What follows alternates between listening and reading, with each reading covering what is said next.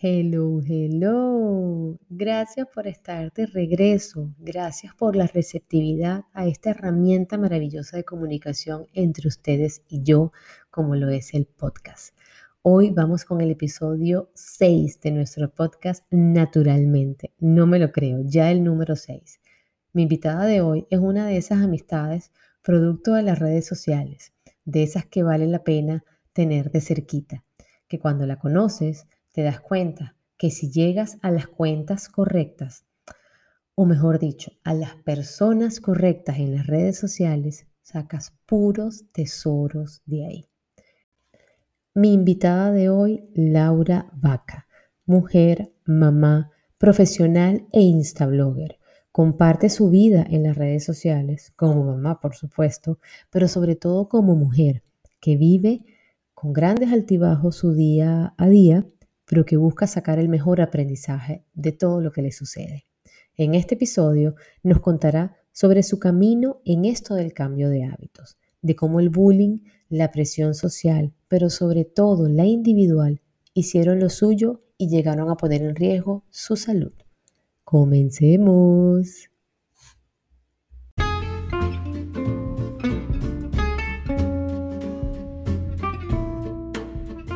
Hola, ¿cómo están? Soy Eva Moreno de Naturalmente Eva y este es nuestro podcast Naturalmente.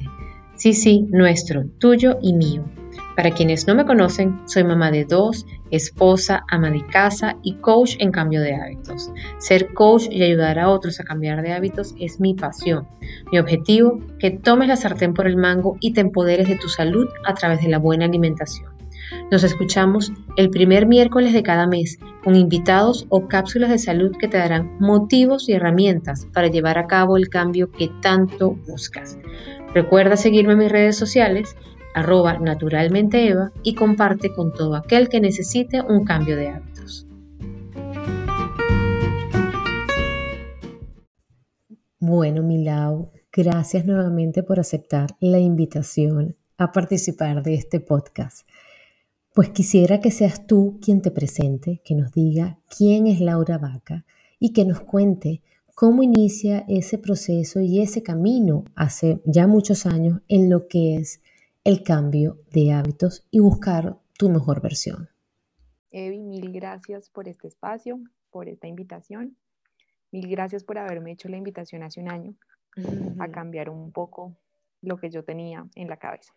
Entonces me presento, mi nombre es Laura Vaca, soy abogada, mamá de dos niños eh, de 6 y 7 años, yo trabajo fuera de casa. Eh, y bueno, yo digamos que empecé eh, mi camino de, de aceptación hasta hace muy poco, Evi fue testigo de ese proceso porque yo hagan de cuenta que soy la dieta eterna, pues me las sé todas, las hice todas, no tengo ninguna cirugía, eso sí fue lo último, lo único que no, que no hice, yo nunca me hice una lipo, ni ningún procedimiento invasivo, creo que solamente una vez en mi vida tomé Herbalife, pero pues me cansé porque no, a mí no me gustan los batidos, no me gustan las cosas dulces, entonces no, no fue para mí. Yo siempre fui, para que, para hacerles como un mapa de, de lo que he sido yo, yo siempre fui gordita, de niña siempre fui gordita. Eh, en mi adolescencia fui gordita. Mm, y entonces, aunque en mi casa eso no era sinónimo eh, de baja autoestima, ni de reclamo, ni mi mamá nunca fue como despectiva con mi aspecto físico. Eh, ella siempre me dejó ser.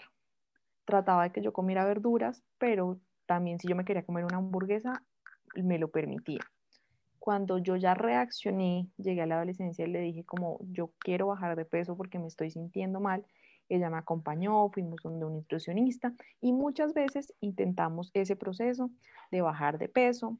Eh, yo lograba unas veces bajar de peso, pero mis hábitos nunca cambiaron. Es decir, yo hacía la dieta eh, mientras tenía como el entusiasmo y la motivación, pero más nada, de fondo no había nada porque lo que había en mí era un afán ligero e inminente porque la báscula arrojara un número menor y porque la niña de 15 años pues llegara a los 15 años viéndose bien o viéndose de tal o X manera. Por, yo fui siempre deportista, yo nadé muchos años de mi vida, y entonces en algunas épocas pues lograba equilibrar lo que comía con el ejercicio y entonces bajaba de peso. Y, entonces como que me veía chévere y ahí paraba el tema. Pero ya con la entrada, digamos, de los 15, de los 16 años, entonces vienen los novios, viene el bullying en el colegio, yo fui un motivo de bullying mucho tiempo, porque pues imagínense, yo soy de apellido Vaca y era una niña gordita, entonces asociaban mi apellido con mi, con mi apariencia física y eso formaba pues una bomba de tiempo que fue calando acá. Eh, en ese momento yo no le di importancia, eh, a mí nunca pues logró achicopalarme al punto de tener que llorar ni nada de eso, pero sí fue eh, haciendo como un huequito en mi cabeza, en mi espíritu, en mi autoestima. Y aún, como les terminaré de contar, aún todavía me cuesta, me cuesta bastante. Yo todavía no es algo que yo les diga, no, pues es que yo ya me las sé todas y, y no siento a veces ese pequeño enemigo con el que batallo, pero esto ha sido pues un proceso. Entonces, pues llegaron los 15, los 16 y empieza el tema de las dietas, de, las, de, bajar de peso a como diera lugar. Entonces, si había que comer solo piña, pues comía solo piña con atún. Si había que comer solo papaya, pues comía solo papaya. Entonces bajaba de peso. Duraba unos meses en el peso que yo consideraba que era chévere y entonces otra vez volvía a subir y así. Y así la balanza. Y entonces el cuerpo se convierte en una obsesión ya no importa eh, la salud de por medio, no importa nada que no sea la talla del pantalón y el número en la báscula.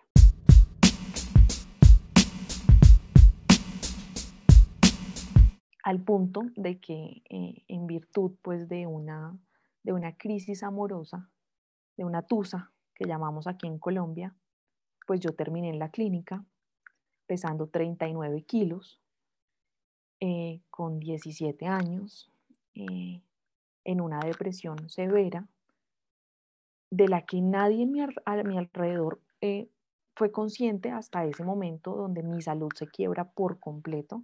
Yo lo que hacía era ponerme medias veladas, jean, pues todo para camuflar el tema de que los demás no, no lo vieran, porque yo seguía sintiéndome obesa. Y yo creía que esa relación que que se había roto era porque yo estaba gorda y entonces que esa persona me había dejado porque yo estaba gorda. Y no, puro cuento, esa persona me dejó pues porque quería dejarme, porque no quería estar conmigo. Pero en algún momento, en algún momento te mencionó algo del peso esa persona? Jamás, jamás, jamás. Y entonces era solo, era todo tuyo, era tu problema. Claro, entonces eso me disparó aún más las alertas de que algo estaba pasando conmigo porque no necesité un detonante externo, ¿sí? No fue el que me dijera en un arrebato de una pelea como, no, es que no. Él siempre fue muy respetuoso, pero simplemente pues la relación se rompe como se rompe un vaso, porque se tenía que romper y ya, ¿sí? Tal vez por otros motivos diferentes a mi peso.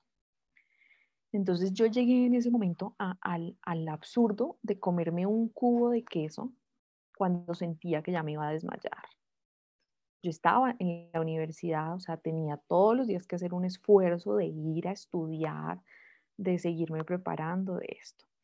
Eh, me desmayo un día en la casa, tienen que llevarme al hospital, venta mi mamá, mi papá del estado en el que estoy, duré hospitalizada 15 días haciendo pues un trabajo de, de acompañamiento psicológico. Por fortuna yo no tenía eh, una anorexia eh, muy avanzada, lo mío era más como de arranques eh, momentáneos, ¿sí?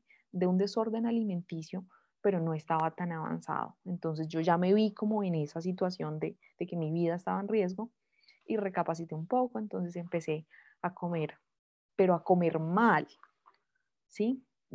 O sea, lo que yo quiero contarles es que aunque logré, digamos, después un peso ideal y me veía bien y el cuerpazo, pues el bikini y todo, mis hábitos nunca cambiaron. Yo hacía la dieta para secarme, pero si me daba la ventolera, entonces me comía la hamburguesa o no desayunaba y me saltaba las comidas, pero no es lo que hacemos ahora nosotros de un ayuno consciente, sino no, o sea, yo me saltaba las comidas, entonces como no había desayunado, lo que no había desayunado me lo comía al almuerzo y bueno, así el desorden completo. Finalmente estaba flaca, pero con la salud completamente destruida porque yo dañé mi metabolismo por completo. Mi sistema digestivo era un colapso absoluto. Yo todos los días tenía el colon inflamado, a mí todos los días me daba dolor de cabeza, al punto que para mí tomar Dolex Forte cada ocho horas o un analgésico pues era normal, era como el común denominador. Yo no sabía cómo vivía la gente que no tenía dolor de cabeza. Entonces, bueno, recuperé, salí de la clínica, empezó el proceso con ayuda de un terapeuta, pero entonces, ¿qué pasa con esos procesos? Que cuando, cuando tú te sientes bien, entonces ya, chao, ahí quedó, la nutricionista para otro lado, y bueno, y yo a seguir mi vida como si nada.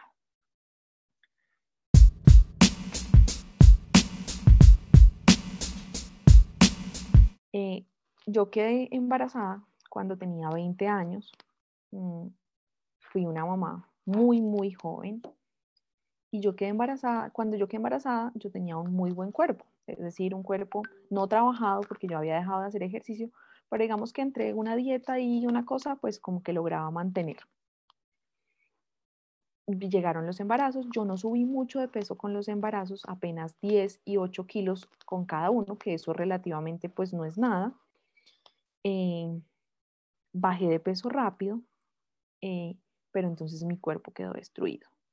A mí mi abdomen cambió para siempre y verme todos los días al espejo con el abdomen completamente deshecho, deshecho en teoría para, para, pues para lo que no tiene en la cabeza, pero es un abdomen funcional porque me permite vivir y trajo al mundo pues dos niños, cosas que vine a entender mucho tiempo después y que todavía me cuesta aceptar y Eva es, es testigo de eso yo nunca he escondido mis traumas, yo siempre les he dicho como, mira, a mí me, me falla el coco y yo todavía tengo mi raye con ese tema. Pero bueno, el hecho fue que después de tener mis hijos entró el descontrol, como al año de tener a María Victoria, que es mi última hija, me engordé mucho, mucho, entonces eh, empecé a trabajar y entonces eran los desórdenes de horarios, comía cualquier cosa y todos los días era la obsesión de me veo gorda, pero no hago nada para cambiarlo. Me veo gorda, pero y entonces yo veía en Instagram o veía en, internet como pastillas, eh, geles, no sé qué. Nunca me atrevía a comprarlos, pero vivía obsesionada con ellos, ¿sí? Era como, por fortuna en ese momento como que no tenía la plata, pues para decir, me voy a tirar 500 mil pesos en, las pastillas mágicas, pero sí vivía, y entonces vivía comparándome y vivía obsesionada con verles las fotos a otras. Eh, de verdad que mi autoestima estaba por el piso. Yo no me quería, yo tenía una guerra permanente con el espejo, pero una guerra improductiva, porque normalmente de las guerras que uno tiene, pues sale algo bueno. Y es que te choquean y de alguna manera tú despiertas y tomas las riendas y haces cambios. Pero no, lo mío era una guerra diaria con el espejo, con, con el peso, con la ropa, pero yo no hacía nada, absolutamente nada para cambiarlo. Eh, en febrero del 2019 llegué yo de unas vacaciones y me pesé. Yo tenía la pesa en la casa eh, porque mi hijo eh, mayor fue mucho tiempo un niño con problemas de peso. esa fue una historia muy triste en mi vida. Eva también fue partícipe de eso eso fue de las cosas más tristes por las que yo haya pasado porque mi hijo no comía. Entonces había necesidad de tener la pesa en la casa para controlar de alguna manera cómo iba evolucionando su, su peso. Yo le tenía pánico, yo no me subía a la pesa. Yo sabía que estaba pesando mucho, que estaba muy gorda, pero eh, pues no, no era capaz de subirme a la pesa. Entonces en ese febrero, un, un, me acuerdo mucho que era un jueves, tomé la decisión de subirme a la báscula y me encontré con que yo mido 1,62. Tenía 25 años, no, 26 años y estaba pesando 80 kilos. Y 80 kilos son muchos kilos. Pero no solamente eran los muchos kilos, sino la salud tan deteriorada que yo tenía y no salud de que en los exámenes médicos salieran mal, porque yo me hacía mis exámenes de rutina y yo no tenía problemas de azúcar, yo no tenía problemas de, de triglicéridos, ni de colesterol, nada de eso. Pero mi salud diaria era un caos, porque yo sufría de estreñimiento, llena de gases, la migraña, o sea, todo el día, a toda hora. Eh, y todo el tiempo el estómago inflamado, cualquier cosa que yo comía me hacía daño, que si la leche, que si el brócoli, que si lo otro, que si esto. Eh, entonces mm, tenía muy malos eh, hábitos a la hora de los horarios, me saltaba mucho las comidas.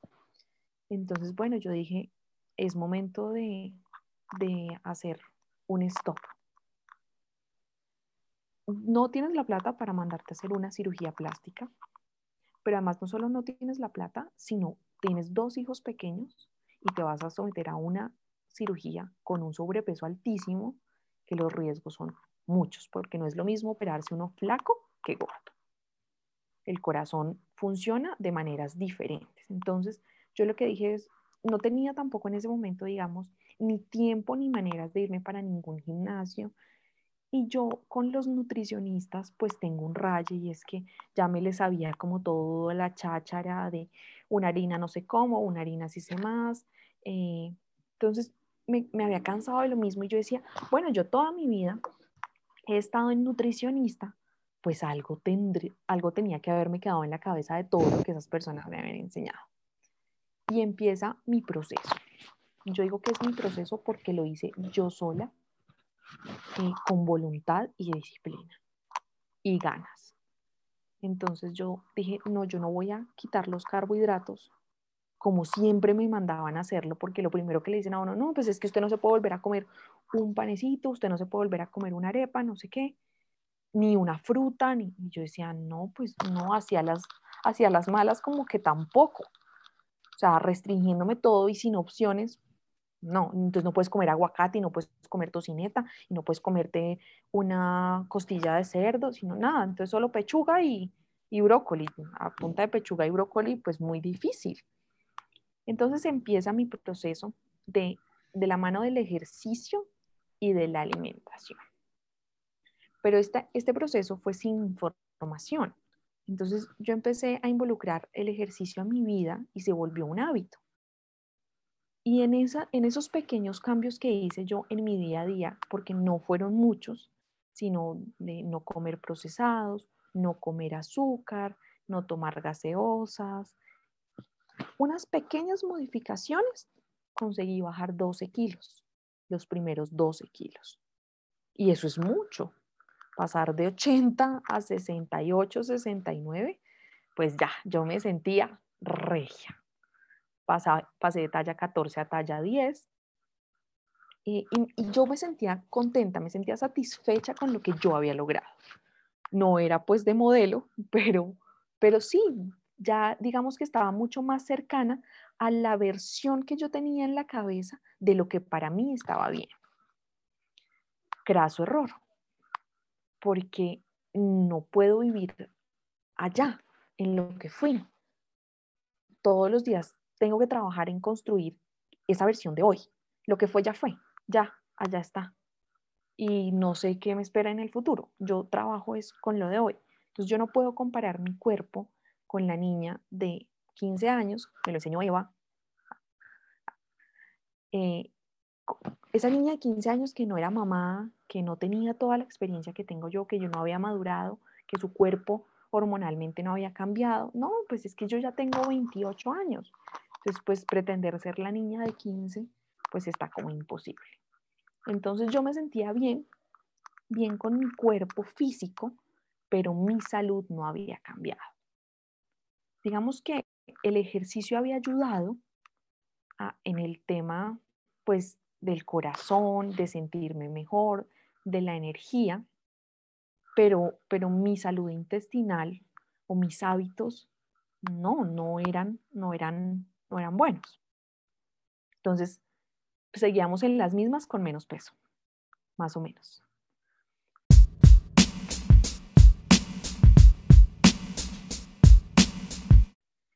Eh, Eva nos hace eh, la invitación en enero del año pasado y yo de una dije que sí. Y ahí te voy a responder la pregunta de de por qué. Además porque tienes cara de buena, eh, es porque yo conozco a Eva unos añitos, bastantes añitos, y había seguido su cuenta. Entonces yo sabía que toda la información que ella nos entregara era porque ella había investigado. Yo sabía cómo nutría ella a sus hijos, lo que nos insistía de leer las etiquetas, de que los alimentos que los niños consumieran fueran de calidad, que eso nos entraba por aquí y nos salía por acá y eso nosotros no hacíamos caso. Entonces, hoy en día, que, que de verdad estoy preocupada por el no preocupada porque mis hijos estén enfermos, nada, sino como más consciente y he tratado de involucrar lo que Eva nos ha enseñado a la alimentación también de mis hijos, porque lo que no me cabe en la cabeza, y es que pasa mucho, y yo lo veo mucho en redes sociales, es que yo veo mujeres que se cuidan, que no se comen esto, lo otro porque se engordan, pero a sus hijos sí se los dan. Entonces no me lo como porque me engorda, pero entonces sí se lo chanto a mi hijo porque, pues, ¿me importa? No, si yo no me lo como, ¿por qué se lo va a comer mi hijo? O sea, si yo no me estoy comiendo un paquete de papas, es que no es porque no me coma el paquete de papas porque me engordo. No, es que, es que el, digamos que el quick de todo no es, no es si eres gordo o flaco. No importa si estás gordo o flaco. el, el, problema es que lo limitan a eso, lo limitan a engordar. Porque no se lo comen, no es porque no sea sano, sino porque las engorda. Entonces, e, e, ese, es el, ese es el punto, ¿no? El punto que hace la diferencia. Cuando tú te das cuenta que lo que importa, como, es como tú decías, no es la báscula, no es que engorde, sino que es que en verdad me hace daño ese producto, es cuando tú lo cambias, cuando lo sacas en verdad de tu vida, por lo menos en un 90%, ¿no? Disculpa que te interrumpa. De la vida, de la vida, de la vida común, ¿sí? Entonces, entonces es, es empezar a ver el alimento no como el enemigo, sino como el amigo.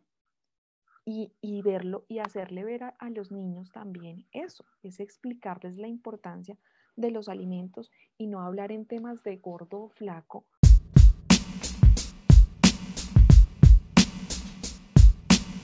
Pues viene todo ese proceso que aún no acaba. Eh, nosotros todavía le preguntamos a Eva, yo todavía dudo, busco, pregunto, investigo, porque ella nos abrió, eh, digamos que un panorama muy, muy amplio de lo que podía ser la nutrición, de lo que podía ser un cambio de hábitos. Entonces, a mí todo el mundo me pregunta que yo qué dieta estoy haciendo, que por favor, la, pues, yo, yo no hago dieta. Yo, mm, digamos que lo que hice fue adoptar al ayuno intermitente como parte de mi vida. Y Eva lo sabe, yo no, yo no hago dieta keto, por ejemplo, yo tengo semanas en que hago eh, una dieta baja en carbohidratos, pero tengo semanas en que no la hago, ¿sí? Tengo días en los que mis horas de ayuno son más o menos. Eh, y ya en este momento yo ya no ando pendiente del cronómetro de cuántas horas llevo ayunando, sino que el cuerpo ya lo hace solito. Para mi cuerpo ya no es ningún sacrificio entrar a ese periodo de ayuno. Eh, y y yo siento que la verdad yo no, pues yo no hago ninguna dieta, yo no podría decirle a nadie, no, es que yo me como tantos gramos, no. Yo qué pasa, que como ahora, después de tener toda la información, de haber recibido eh, de parte de Eva toda su asesoría, es que como de manera intuitiva. Y entonces ya más o menos sé cómo debo ir mi, debe ir mi plato. Mucho tiempo yo lo hice y era que yo todas las comidas que yo hacía se las mandaba a Eva le mostraba. Y entonces ella me iba diciendo, no, esto le falta esto. Y, muchas veces me llevé mis regaños porque en mi afán de querer bajar de peso, lo que yo estaba haciendo era que no estaba haciendo las cosas bien. Entonces era, me estaba tratando de matar de hambre para ver si los resultados eran más fácil y el cuerpo es tan absolutamente sabio que se resiente. Entonces, ¿te acuerdas? Que yo hacía las cosas bien y la báscula se comportaba perfecto. Y yo empezaba a rayarme aquí en la cabeza y la vaina se enloquecía. Como el cuerpo diciéndome, oye, no, si estábamos haciendo las cosas bien, ¿por qué tienes que volver a enloquecerte? Sí, me acuerdo que siempre te decía, ¿y estás quedando satisfecha? ¿Estás segura que estás quedando bien? ¿Estás segura que alcanzas a la siguiente comida? Porque uno más o menos se da cuenta este, cuando las conoce, de qué cantidad de comida te sacia, sobre todo viendo la distribución que tienes en el plato. Entonces a veces, o sea, cuando me ven haciendo esa pregunta es porque me parece que están comiendo poco. Cuando vean que les digo, y, y, y, la semana pasada creo que, sí, la semana pasada se lo dije a una de ustedes, esta, este, saciaste y me contestó, no, comí más proteína. No me acuerdo quién fue de ustedes, pero sí le dije, oye, ¿estás segura que quedaste satisfecha con, ese, cosa, con esa presita de pollo?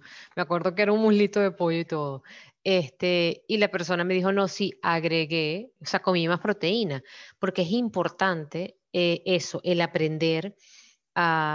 Y, y, se los comentaba siempre a ellas, no es copiarse, no es copiarse la alimentación de, por eso los menús siempre digo que son modelos.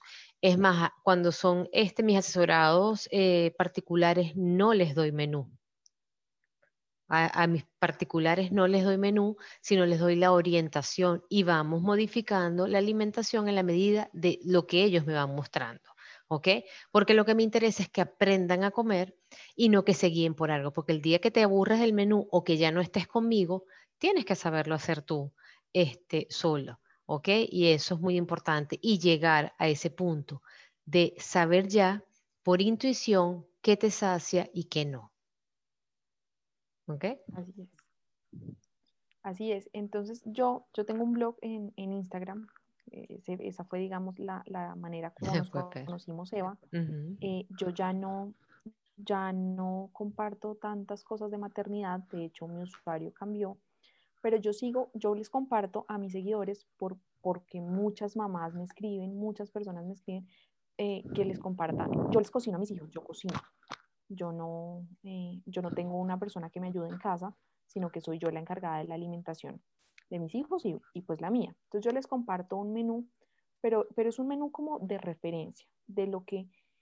Y yo veo hoy yo le decía que día a Eva que yo le agradecía mucho y me sentía muy orgullosa de lo que hoy en día yo les doy a mis hijos. De, ver ese plato, porque yo les comparto en, mis historias de Instagram, yo comparto los dos platos, que son diferentes, claro, porque los reconocimientos de los niños son diferentes, las porciones también son diferentes, pero yo creo que yo veo un almuerzo de hace dos años de mis hijos comparado con el de hoy y es completamente diferente. Mis hijos comen a las seis y media de la tarde porque yo hago eh, un protocolo de ayuno que finaliza con esa comida a las seis y media de la tarde. Y esa es otra cosa, que, que, esa es otra experiencia que yo les quiero, que les quiero contar con relación a las horas, para que ustedes vean que no hay ley exacta, que ningún cuerpo es igual al otro y que lo que hace exitoso eh, los procesos es que ustedes respeten su individualidad, que no se comparen nunca con nadie, nadie, nadie, absolutamente nadie. Eh, ah, bueno, entonces les contaba, entonces varias personas me escribieron diciéndome que si no era mucha comida a las, a las seis y media de la tarde para mis hijos. Y yo decía, pero si yo lo que les estoy entregando es un plato lleno de nutrientes, porque tiene proteína, porque tiene verdura, porque tiene una grasa buena y un carbohidrato, que además está cocinado, pues yo prefiero darles eso y no un pedazo de pizza. O prefiero darles esa comida y no un plato de leche con cereal o una salchicha entre un pan. Porque tenemos la concepción de que por la noche debemos comer poco y cualquier cosa. Y no, en mi caso, por ejemplo, la comida más importante para mí y la que yo más disfruto es mi última comida. Y yo ceno yo como proteína y como verdura, a veces como carbohidrato. Carbohidrato lo que uno llama harina, ¿no? Porque pues las verduritas tienen carbohidrato, ¿sí? Yo juego, yo juego con eso. Eh, entonces, ¿por qué voy a dejar de comer a la hora que a mí me gusta lo que yo creo que a mí me, me, da, o sea, me da satisfacción, me llena, hace que yo no me levante a las 10 de la noche a atracarla a la cena a comerme ni un pedazo de pan, ni un pedazo, nada, porque yo quedé llena. Entonces, mis requerimientos no son iguales a los de otra persona. Y mis hijos se acostumbraron también a eso. Y lo que les digo, es mejor un plato de comida hecha a una salchicha con un pan. ¿Sí? No, o sea, no es que yo haya sacado de la vida de mis hijos eso, ni de la mía, no, claro, el día que hoy, por ejemplo, mañana entran al colegio, entonces hoy decidimos pedir hamburguesas. Y todos comimos hamburguesas, bueno, yo me la comí sin pan y sin papas, porque, porque por gusto, porque ya no me nace comerme el pan ni las papas. Sí, porque me jodí mucho esta mañana eh, en mi entrenamiento y no quiero, ¿sí? Porque ya aquí, pero entonces aquí yo ya, pero también si hubiera querido comerme las papas, me las había podido comer sin ningún problema y mañana igual no hubiera pasado nada. ¿Qué fue lo que me pasó ahorita en las vacaciones? Yo estuve de vacaciones 10 días. Miren, yo no les voy a decir que comí dulces porque yo no comí nada de paquetes, pero me comí todo el arroz de coco que me pude comer. Me bebí todas las piñas coladas que me en 10 días, mejor dicho, me las tomé todas. Y no pasa nada, porque era un momento en el que mi cerebro sabía que estábamos de vacaciones, que ese no era el común denominador y que no íbamos a volver a la vida, a, los, a la vida normal, a hacer lo mismo, sino que estábamos allá dándonos un permiso y yo igual allá en mis vacaciones hacía ejercicio y trataba de equilibrar una comida con otra. ¿Qué tiempo, qué tiempo te tomó entender eso? ¿Qué tiempo te tomó eh, llegar a, ese control? un año, dice ella. Un año. a ese control, a ese saber de que te puedes, primero, no pecas, que siempre se los digo a ella, tú no pecas, tú cuando te comes algo te das un gusto, ¿ok? Siempre y cuando sepas controlarlo. Tú pecas cuando no lo puedes controlar.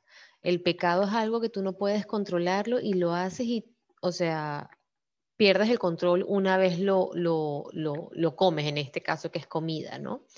Este, pero cuando tú tienes el control, cuando ya tú lo manejas, cuando tú estás segura de ti, cuando te empoderas de eso, tú te das un gusto, porque sabes, como tú bien dices, Lau, que a la próxima comida vuelves a tu estado, a tu, a tu vida normal, o cuando regreses de tus vacaciones, vuelves a encarrilarte y se acabó. Así es.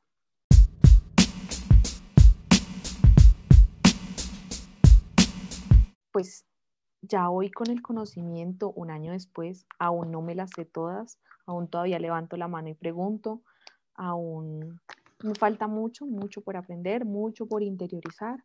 Hay días que me levanto y amo lo que veo en el espejo y hay días que me levanto y me doy palo y hay días que se me raya el coco y vivo obsesionada con pesarme y con medirme, pero ya son menos esos días ya son más los días en que como tranquila, en que vivo tranquila, en que el peso no me importa, en el que me pongo un bikini así tenga el estómago lleno de estrías y me pongo un bikini y lo subo a las redes sociales y me importa muy poco lo que los otros piensen y, vivo feliz porque es mi proceso, porque me lo he ganado a pulso, porque nadie me lo regaló, nadie vino a hacer ese proceso por mí. Eva me acompañó, me enseñó, eh, pero esto lo he hecho yo, o sea, todos los días lo hago yo. Cuando me levanto todos los días y, entre, y decido entrenar, decido dedicar una hora de tiempo a entrenar y no a ver televisión, cuando decido alimentarme bien y cuidar eh, mi salud a través de, de la alimentación consciente,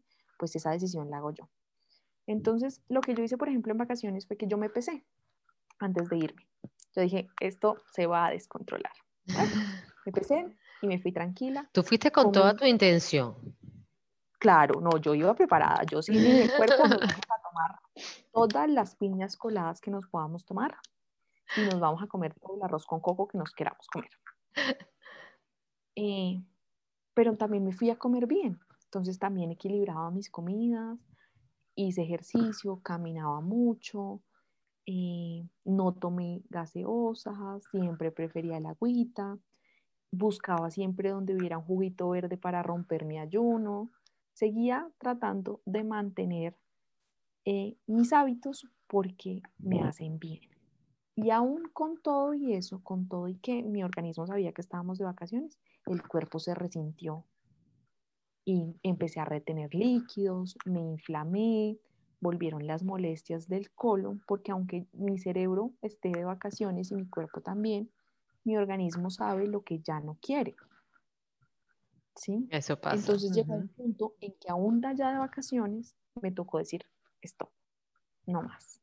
No más esto, no más esto, no más esto, porque no me voy a dañar las vacaciones por un dolor de estómago. ¿Sí? no me voy a dañar las vacaciones, pues por dármelas aquí de chistosa. Y por estar incómoda, porque al final te sientes incómoda de sentirte pesada, de sentirte... Inflada, el estómago me molestó, entonces... Y, y, me pesé, y entonces les contaba, entonces yo me pesé cuando me fui y el número estaba perfecto. Y me pesé al, como a los dos días de que llegué.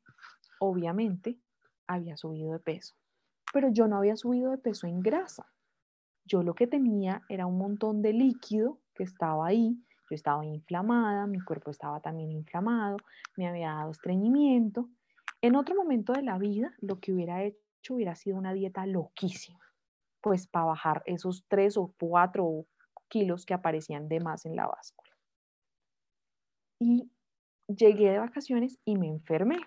Me dio una gripa apoteósica. No fue COVID, porque las pruebas salieron negativas, pero yo creo que tuve la hermana gemela del COVID.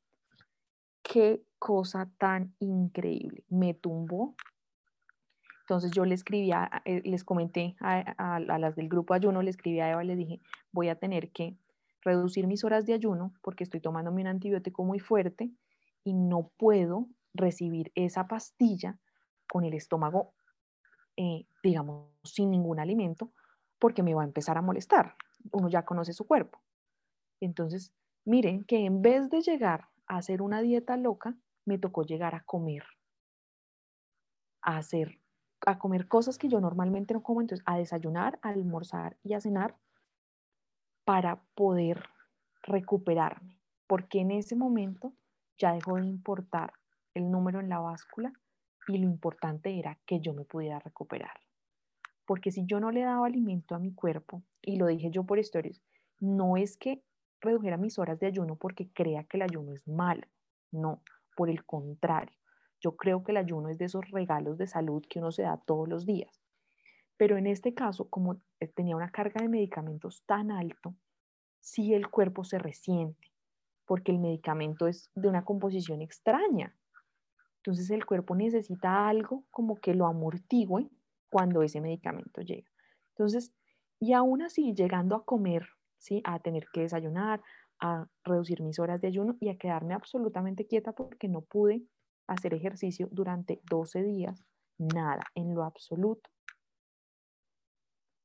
El día que dejé de sentirme enferma, eh, que ya me pasó la maluquera, dije, bueno, vamos a pesarnos a ver cómo es que estamos. Y mágicamente mi cuerpo había vuelto al peso al que yo me fui de vacaciones. ¿Sí? Porque yo no hice nada que atentara contra él.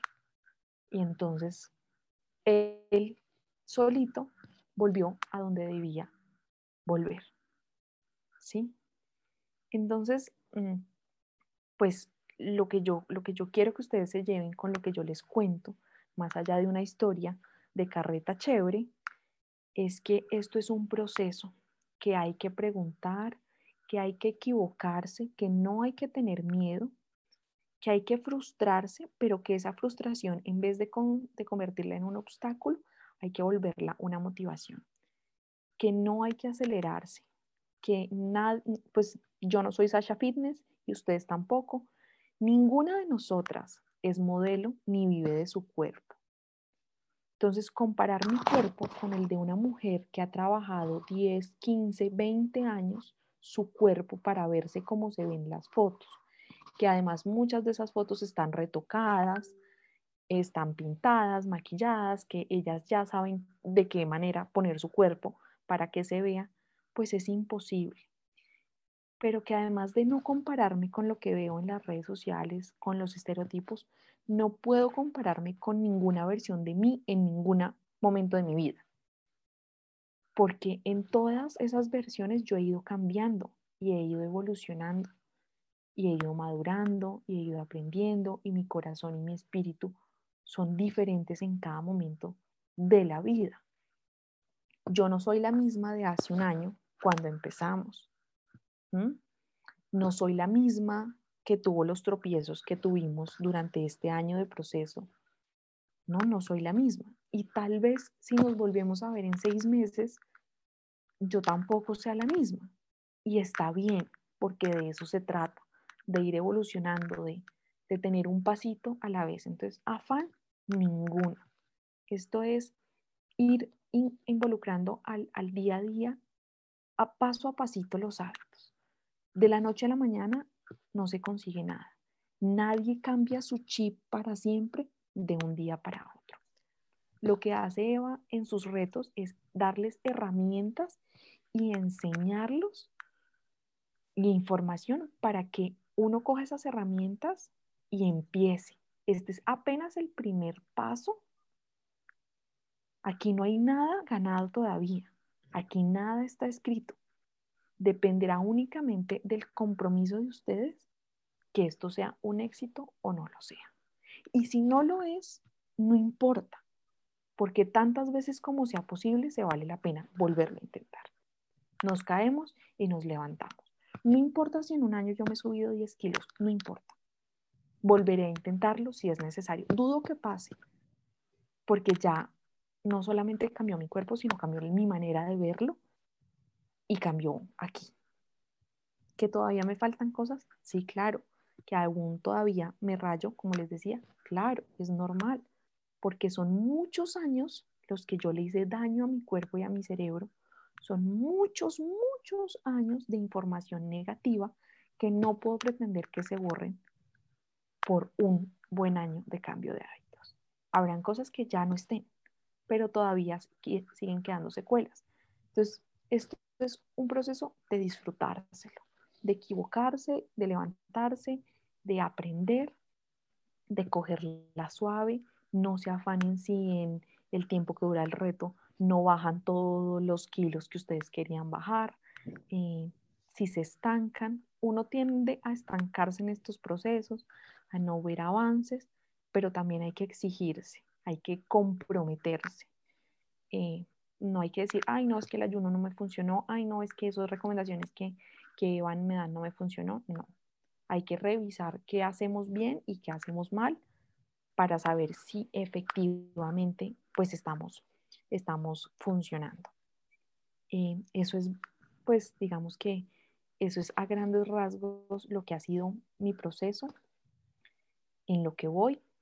Eh, seguiré todos los días tratando de incorporar nuevas cosas. Y ya, y ahí voy. ya nos comentaste que, bueno, el ayuno ya forma parte de, tu vida, ¿no? Em, algo del proceso que, hayas descartado, que no, no te haya funcionado, que no, ah, bueno, que no sea compatible con tu ah, estilo. Ahora que, ahora que me preguntas eso, yo les había dicho que les iba a contar lo de, lo de mis horas de ayuno. Hay teorías que dicen que las mujeres debemos comer antes de que el sol ¿sí? termine de esconderse. Y Eva nos lo contó a nosotros, nos explicó, no sé qué.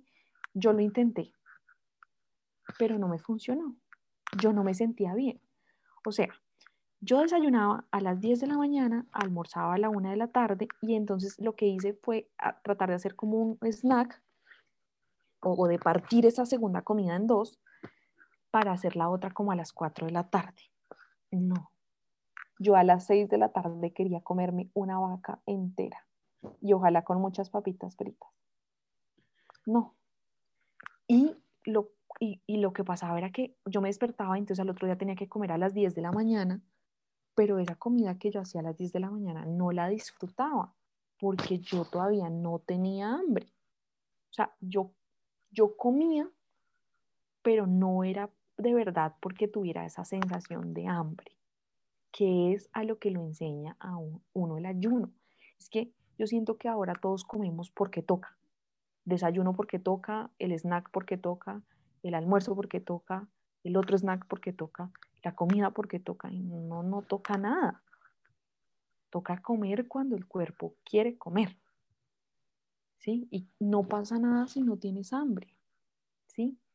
yo no critico ni avalo ninguna teoría, cada cual es libre de, hacer su cambio de hábitos como mejor le funcione, pero yo veo un montón de gente que al final del día dice, y yo no he completado mis macros y entonces voy a tener que comer. Y yo digo, ¿y entonces comes lo que sea con tal de llenar tus macros? O sea, si a las 7 de la noche te faltan no sé cuántos gramos de carbohidratos, no sé, entonces te comes un gansito o un paquete de papas solo para llenar los macros. Y entonces, ¿dónde está el funcionamiento óptico, óptimo del cuerpo? Porque es que finalmente es el cuerpo quien, quien marca la pauta, quien te dice, tengo hambre, tengo sed, tengo ganas de ir al baño, me quiero acostar a dormir. Pero estamos, digamos que, sobrecargando el organismo. El organismo no hace ninguna otra función por estar comiendo. Porque es que me levanto y entonces le doy comida. Y a las tres horas, otra vez comida. Y a las tres horas, el almuerzo. Y a las tres horas, otra vez. Y a las tres horas, otra vez. Y si soy de los que me acuerdo, me acuesto tarde, entonces me alcanza a, a las 10 de la noche, alcanzo a hacer otro snack. Y no. Hay días que yo tengo más hambre que otros días y no pasa nada. Hay días que no hago dos comidas, sino tres. ¿Sí? En este proceso de, cambio de hábitos y de, del ayuno, hay muchas, yo siento que hay muchas corrientes, tanto como personas hay, cada cual adopta su estilo de vida. Entonces yo decía, yo no hago keto, eh, uno porque no, no sé cómo hacerlo y la verdad no, no me llama la atención. Hay días que yo como bajo en carbohidratos, entendido como harinas, ¿sí? Como lo que nosotros llamamos harina. Entonces, papa, arroz, plátano. Pero hay días en que se me antoja comerme una arepa y me la como. Y hay días también en los que me como el plátano al almuerzo y en la cena me como una arepa con huevo y no pasa nada. Como hay días en los que simplemente almuerzo mi proteína, mi verdura, mi aguacatico y ya. Hay días en los que hago mi almuerzo a las doce y media pero a las 4 de la tarde se me antoja comerme un poco de yogur griego, esa es mi debilidad, un poco de yogur griego con media manzana verde y unas almendras. Y está bien, porque eso es lo que mi cuerpo quiere, porque siento, me dan ganas de comerme eso, me lo como, entonces ya la cena es más ligera, o puede que no sea más ligera y por la noche me antoje comerme un salmón con unas verduras. Y no pasa nada. No pasa nada si tú comes a las 7 de la noche un pedazo de salmón con verdura. Porque así funciona mi cuerpo. Entonces, cuando uno aprende a escuchar su cuerpo y sabe lo que a su cuerpo le funciona, pues no le sirve compararse con ningún otro. Porque a muchas les funciona hacer un brunch a las 10 de la mañana y almorzar a las 2 de la tarde y ya no más. No, a mí no. Entonces, la única manera de volver sostenible esto es adaptarlo. Y les cuento, yo tenía mucho afán de adelgazar al principio. Entonces, yo quería que Eva me permitiera hacer muchas horas de ayuno, porque yo creía que haciendo muchas horas de ayuno iba a alcanzar la meta más rápido. Pero el éxito del ayuno no es el ayuno, es lo que comes cuando no estás en ayuno. ¿Sí? Entonces, si tú aprendes a comer bien en las horas que puedes comer, el ayuno es per se. El ayuno es algo que finalmente terminarás haciendo sin darte cuenta. Naturalmente. ¿Sí? Porque el día que empieces a forzar el cuerpo, esto se revienta. Yo me acuerdo mucho, no sé si tú te acuerdas, Evi, de una de las primeras veces que yo hice un ayuno de 24 horas y entonces como a las 20 horas yo le dije a Eva, Eva, tengo hambre. De verdad. Y entonces ella me dijo, ¿ya tomaste agua? Entonces yo le dije, voy a tomarme un vaso de agua con limón. Y como a los 20 minutos le escribí, le dije, no, yo sigo teniendo hambre. En otra persona que no es honesta, me hubiera dicho, no, te toca aguantarte, porque tú dijiste que ibas a hacer las 24 horas y vamos por las 24. Y la respuesta de Eva fue, pues come. Porque si tienes hambre, eso es lo que hay que hacer. Come. De nada sirve forzar al cuerpo a que llegue a las 24 si lo estás lastimando, si de verdad está constándole, pues come, no pasa nada. Ya habrá otro día en que puedas.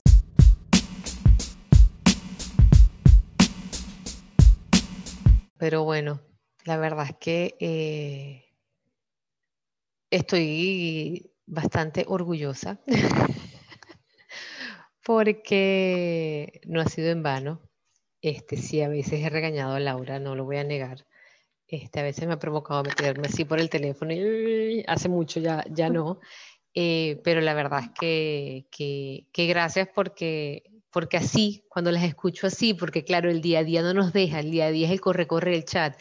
Es más, este, esta semana me han dicho, pero ¿dónde estás? Y bueno, está, está de reto, recuerden, porque casi no, no, nos escribimos.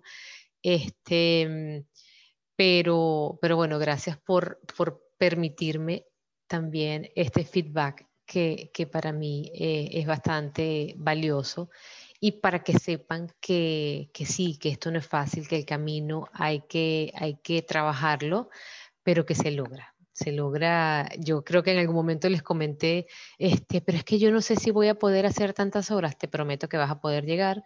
Eh, yo no sé si voy a poder dejar de hacer snack, te prometo que lo vas a lograr, porque sí se puede, lo que es que irse educando este, y llevando al cuerpo poco a poco. Y siempre creo que en, eh, la semana pasada, y esta les he dicho, 21 días es poco, no todo el mundo, o sea, eh, eh, son muy pocas las personas que en 21 días hacen el clic correcto, o sea, completo, ¿ok? Es el comienzo para seguir, ya sea sola, ya sea acompañadas.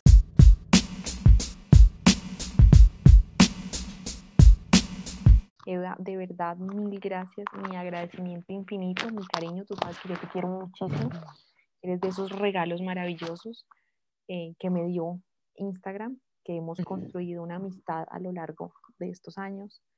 Eh, de verdad que nada, pues yo, yo te agradezco, o sea, tengo el agradecimiento por siempre, por haberme cambiado el chip, por regañarme las veces que me regañaste y sobre todo por, por permitirme contar mi historia.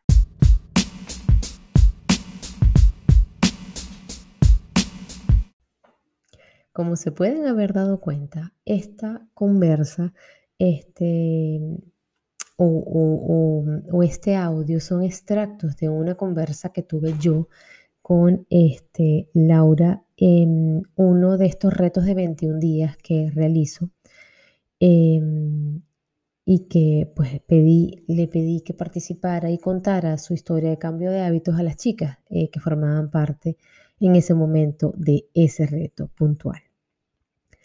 Eh, me encantó, me encantó su sinceridad, su, apertura y su transparencia a la hora de, contarnos por todo lo que pasó durante muchos años, pero que una vez logró em, agarrar la sartén por el mango de su salud, de empoderarse de su salud, em, logró establecer cambios que no solo le ayudaran eh, con ese verse mejor ante el espejo, o sentirse mejor ante el espejo, sino también a sentirse bien por dentro.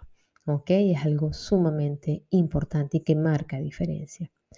Luego de esta conversa, por supuesto, Laura ha tenido altibajos en, en ese proceso de alimentación, pero ha pedido, ella ha podido por sus propios medios ir poco a poco regresando a ese camino de nuevos hábitos, nuevos buenos hábitos que ha ido incorporando.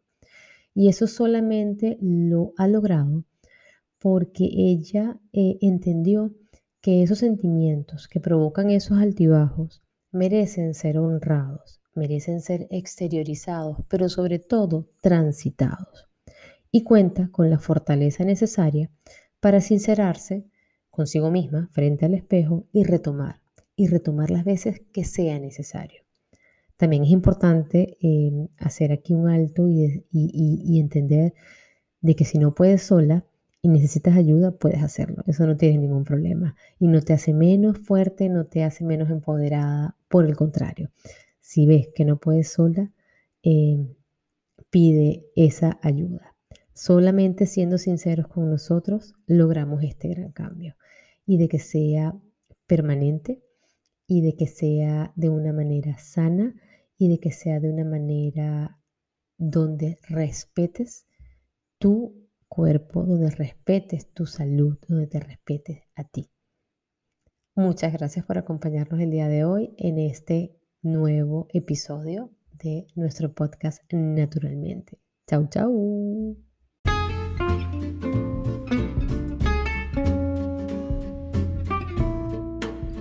Gracias por tu compañía el día de hoy. Y recuerda seguirme en mis redes sociales, arroba naturalmente Eva. Y nos vemos el primer miércoles de cada mes con un nuevo episodio de Naturalmente. Chau, chau.